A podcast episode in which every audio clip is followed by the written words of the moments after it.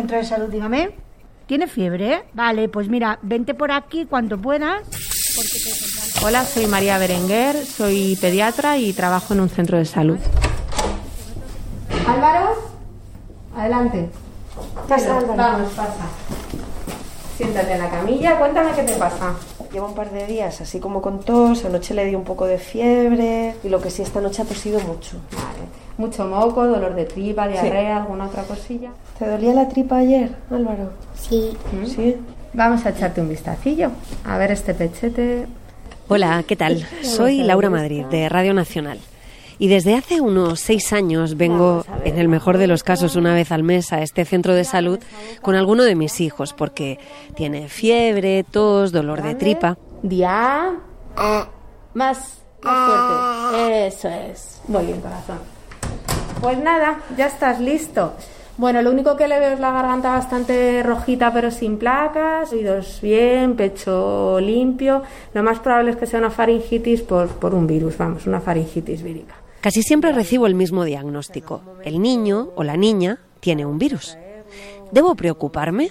¿En qué momento un virus se puede convertir en un problema? Porque ahora pienso que hace dos años, cuando empezó a hablarse de un virus que había en China, no me preocupé y terminó encerrándome en casa y cambiando mi forma de vivir. Pues habría que echarle otro vistacillo por ver que no ha aparecido nada nuevo, ¿vale? Pero vamos, que lo más probable es que se cure por sí solo. Gracias. Por eso ahora me pregunto, ¿qué elementos tiene que tener un virus para convertirse en un verdadero problema? ¿Cuándo tengo que empezar a preocuparme? ¿Y cómo trabaja la ciencia? ¿Cómo los investiga? ¿Y cómo combate los virus? Creo que esto merece una explicación.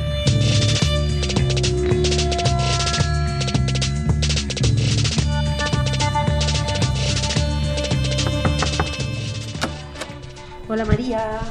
¿Qué tal? Oye, ahora vengo a hacer preguntas sobre virus, pero en otro sentido. La primera es, ¿qué es un virus? Un virus es un microorganismo que tiene como una envoltura proteica y su material genético está en el interior. Y habitualmente se aprovecha de las células del individuo infectado, se introduce dentro y se replica y, y reproduce. ¿Y cuáles son las tres o cuatro características que tiene que tener un virus para decir, uy, esto puede ser un problema. Quizás una de las más importantes es la virulencia. La virulencia de los virus es la capacidad de producir enfermedad y más concretamente la capacidad de producir daño. No es lo mismo que un virus tenga querencia por infectar la mucosa nasal como virus que tienen querencia por infectar el tejido nervioso.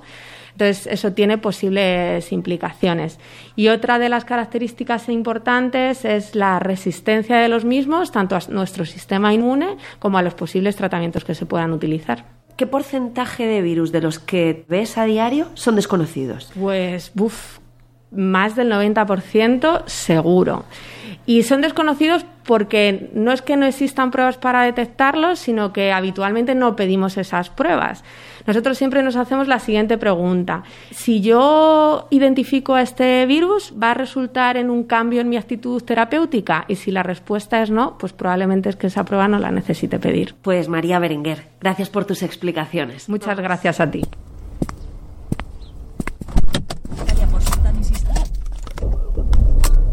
Durante toda la pandemia ha habido una mujer que nos ha explicado qué pasaba, por qué pasaba y qué teníamos que hacer ante lo que ocurría.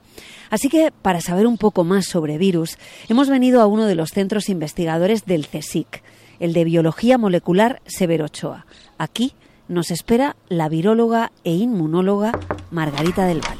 ¿Qué tal? Encantada.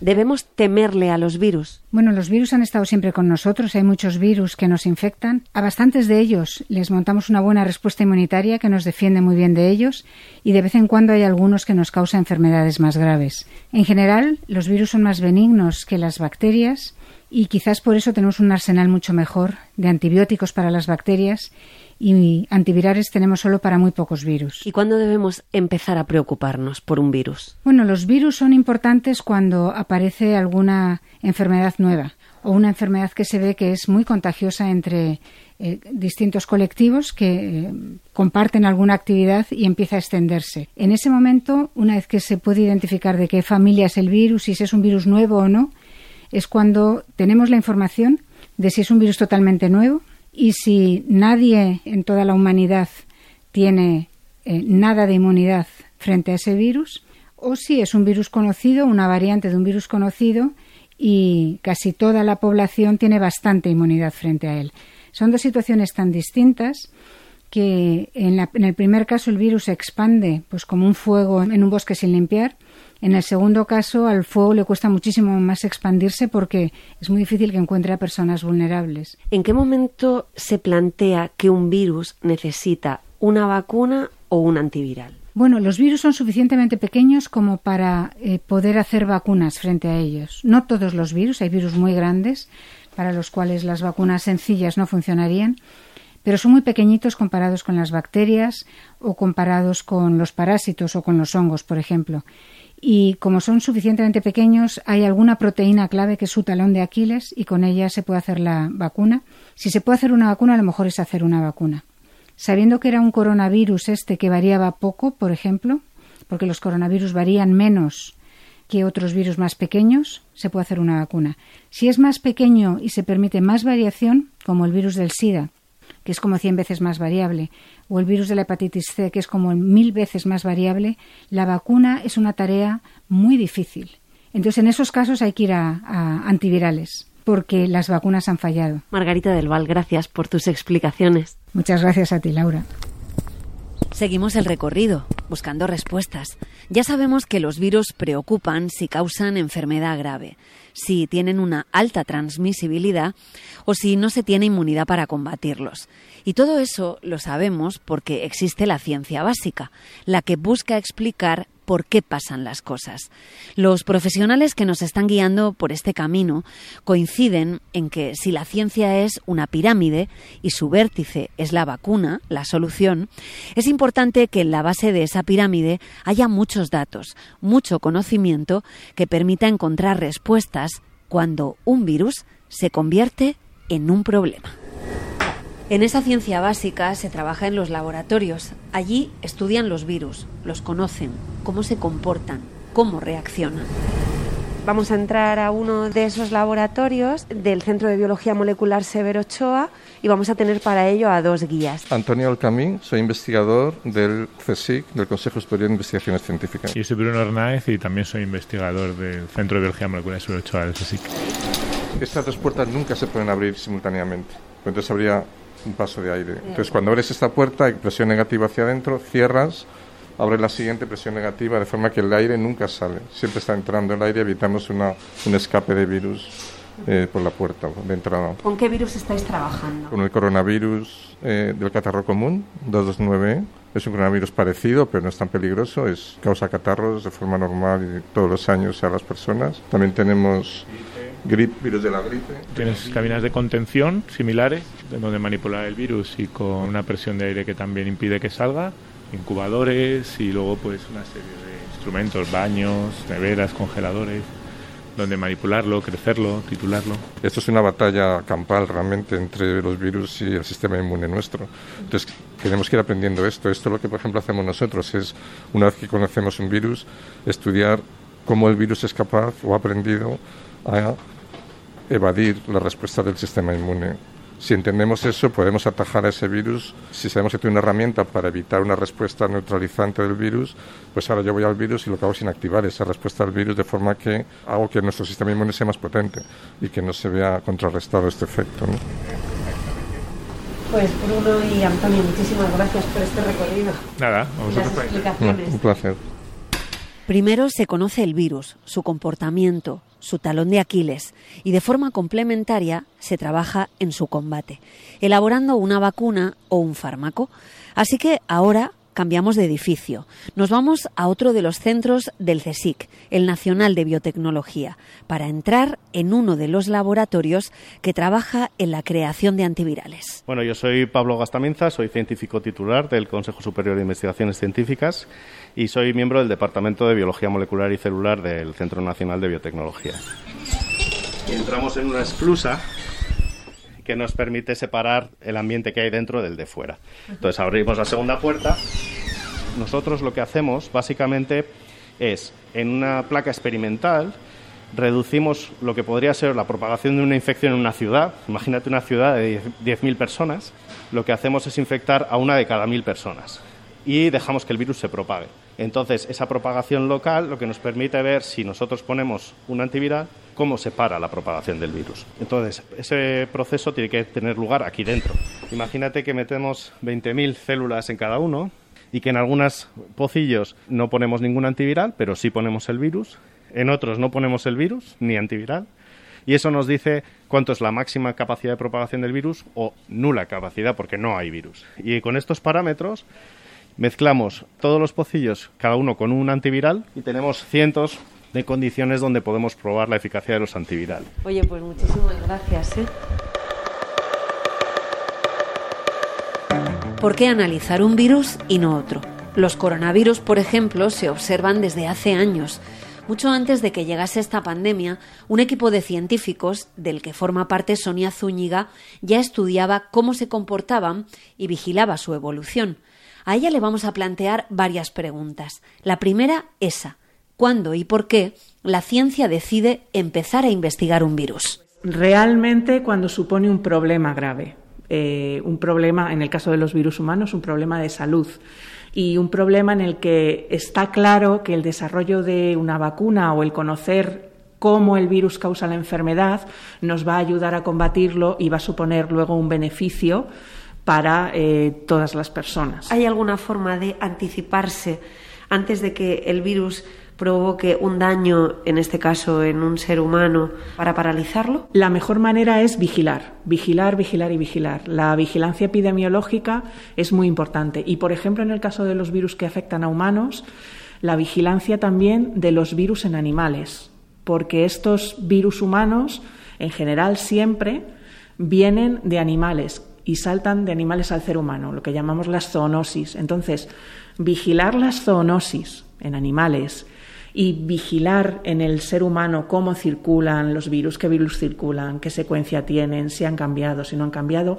eso es lo que va a permitir estar preparados. Prevención y vigilancia, nos ha dicho Sonia Zúñiga. Claves para estar preparados cuando llega un brote. Hola Laura, ¿qué tal? Soy María, la pediatra. Nos acaban de pasar una circular sobre un virus, el de la viruela del mono, que se ha detectado algún caso en nuestro país, por si quieres echarle un vistazo e investigar y casi cuando ya estábamos cerrando el podcast, nos ha sorprendido un brote de un viejo virus. Se ha puesto en marcha esa cadena que estamos intentando explicar. Decenas de casos y equipos de científicos analizando y poniendo en marcha estrategias para combatir a la viruela del mono. La viruela del mono sigue expandiéndose por Europa. Hay casos confirmados en cinco países, Reino Unido, Portugal, Italia y Suecia, y también en España. Tras el aviso de mi pediatra, de María Berenguer, empiezo a buscar nueva información. Y recuerdo que cuando preparé las visitas al laboratorio, leí que Antonio Alcamí había dedicado toda su carrera a investigar la viruela humana, ese virus que solo en el siglo XX mató a 300 millones de personas y que fue erradicado gracias a una vacuna. Así es que me vuelvo a poner en contacto con él, vuelvo a verlo, para pedirle que me ayude a entender qué es lo que está pasando. ¿Cómo ha entrado? La secuencia del virus se está liberando estos Me cuenta que ahora su equipo estudia si este virus de la viruela del mono ha cambiado, si ha aprendido nuevas técnicas para atacar. Yo le planteo mis dudas. Le pido que me explique, en primer lugar, la diferencia entre la viruela humana y la viruela del mono. Bueno, son virus diferentes. El virus de la viruela humana, infectado exclusivamente al hombre, el virus de la viruela del mono es un virus que realmente es endémico en África, es un virus que vive en animales, en, roedores, en monos, y que ocasionalmente es capaz de saltar al hombre, lo que conocemos como zoonosis. Lo que ha ocurrido es que estos casos de transferencia de animales al hombre ocurren de forma muy ocasional en África y la OMS de hecho ha seguido estos casos durante muchos años pensando que podía ser un virus que pudiera aprovechar la oportunidad que ha dejado la viruela, que ha dejado un nicho ecológico en el que ya no, está, no estamos infectados con un poxvirus y otro poxvirus puede aprovechar esta ocasión y empezar a infectarnos. ¿Y qué se hace cuando se detecta un brote como este? Bueno, lo que tenemos que hacer es controlarlo e intentar que no se extienda más. Es un virus que no se contagia tan fácilmente como la viruela o como el coronavirus que hemos tenido en la pandemia. Entonces es un virus que es más fácil de controlar simplemente evitando que reduciendo el número de contactos de personas infectadas. El problema es que cuando te das cuenta de que el virus ha entrado en, en, nuestra sociedad, en nuestra población, ya hay muchos casos, pero yo pienso que podremos controlarlo. Tenemos la gran ventaja de que hay una vacuna. La vacuna de la viruela humana protege contra el virus de la viruela del mono. Lo que sí que ocurre es que dejamos de vacunar contra la viruela en el año 80. Entonces, todas las personas que han nacido después del año 80 no van a estar vacunadas, con lo cual son personas menos protegidas contra la infección. En el caso de este brote también se ha pedido que se controle a las mascotas de las personas afectadas. Es un virus que puede pasar al hombre y puede pasar a otros animales. Entonces lo que queremos evitar es que el virus establezca un reservorio de este virus en animales, que entonces volverán a introducirse de nuevo al hombre. Es decir, ahora mismo solo está en África, en animales de África, y tenemos que evitar que se produzca un reservorio aquí en Europa. Gracias, Antonio Alcamí. De acuerdo. Y la última parada nos lleva a un lugar aislado, donde un virus entra pero no puede salir. El Hospital de la Paz es uno de los centros de España que tiene una unidad de aislamiento de alto nivel, un equipo que trabaja para que el virus que tenga uno o varios pacientes no se extienda. La doctora Marta Mora es la coordinadora de esa unidad. Hola, ¿qué características tiene que tener un virus para activar una unidad de este tipo? Tiene que ser un virus que se transmita de persona a persona, que tenga una alta mortalidad habitualmente y que no tenga un tratamiento específico. Pero además tiene que ser un virus que no exista en nuestro entorno epidémico. Por ejemplo, el, paradigma de este ejemplo es el ébola. El ébola no se transmite de forma natural en Europa, no tenemos los vectores, no tenemos el nicho ecológico de donde salta de los animales al humano, con lo cual tenemos que evitar en lo posible cualquier transmisión entre personas que atienden a ese enfermo. ¿Puede ser necesaria una unidad de aislamiento de este tipo ante un brote como el de la viruela del mono? La viruela del mono es una enfermedad conocida en las regiones de, África Central y, Occidental desde hace muchísimos años. Y en Europa hemos tenido casos puntuales asociados a viajeros que venían infectados.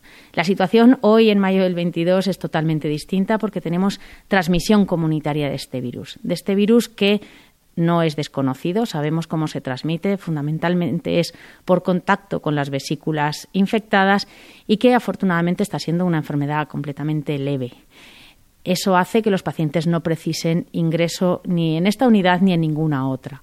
Pero también el conocer el virus nos hace saber cómo protegernos los sanitarios de, de los pacientes infectados y qué recomendar a las personas convivientes con estos pacientes. Sabemos que la principal vía de contagio es el contacto y eso se resuelve con unos guantes, con una buena bata y también pues, tenemos dudas de, de si hay eh, una transmisión aérea y eso también se resuelve con una mascarilla, con lo cual probablemente esta unidad hoy en mayo del 2022 con transmisión comunitaria y con un método de transmisión conocido no sería necesaria. ¿Qué virus podría reactivarla? Lo más probable es que sea el virus de Crimea-Congo. Es un virus que sobre el que estamos relativamente preocupados, o mejor dicho, ocupados en vigilar cuántas garrapatas tenemos infectadas en el país, porque a mayor número de garrapatas infectadas, mayor probabilidad tenemos de que, de que alguien pues, que disfruta de actividades eh, al aire libre pueda tener una picadura de garrapata y se infecte por este virus. Marta Mora, gracias por explicarnos. Muchas gracias a vosotros por dar voz. Los virus, la forma de vida más sencilla que nos rodea. Durante el desarrollo de este podcast nos hemos topado con la investigación de unas hepatitis infantiles y con un brote de viruela del mono. Dos ejemplos de algo habitual que nos demuestran que la ciencia no para y que no todos los virus son igual de peligrosos. Esto merece una explicación, es un contenido del equipo de audio digital de RTVE Noticias. La realización ha sido de Pedro Jurado y yo soy Laura Madrid. Ya estamos trabajando en el siguiente capítulo, así que hasta pronto.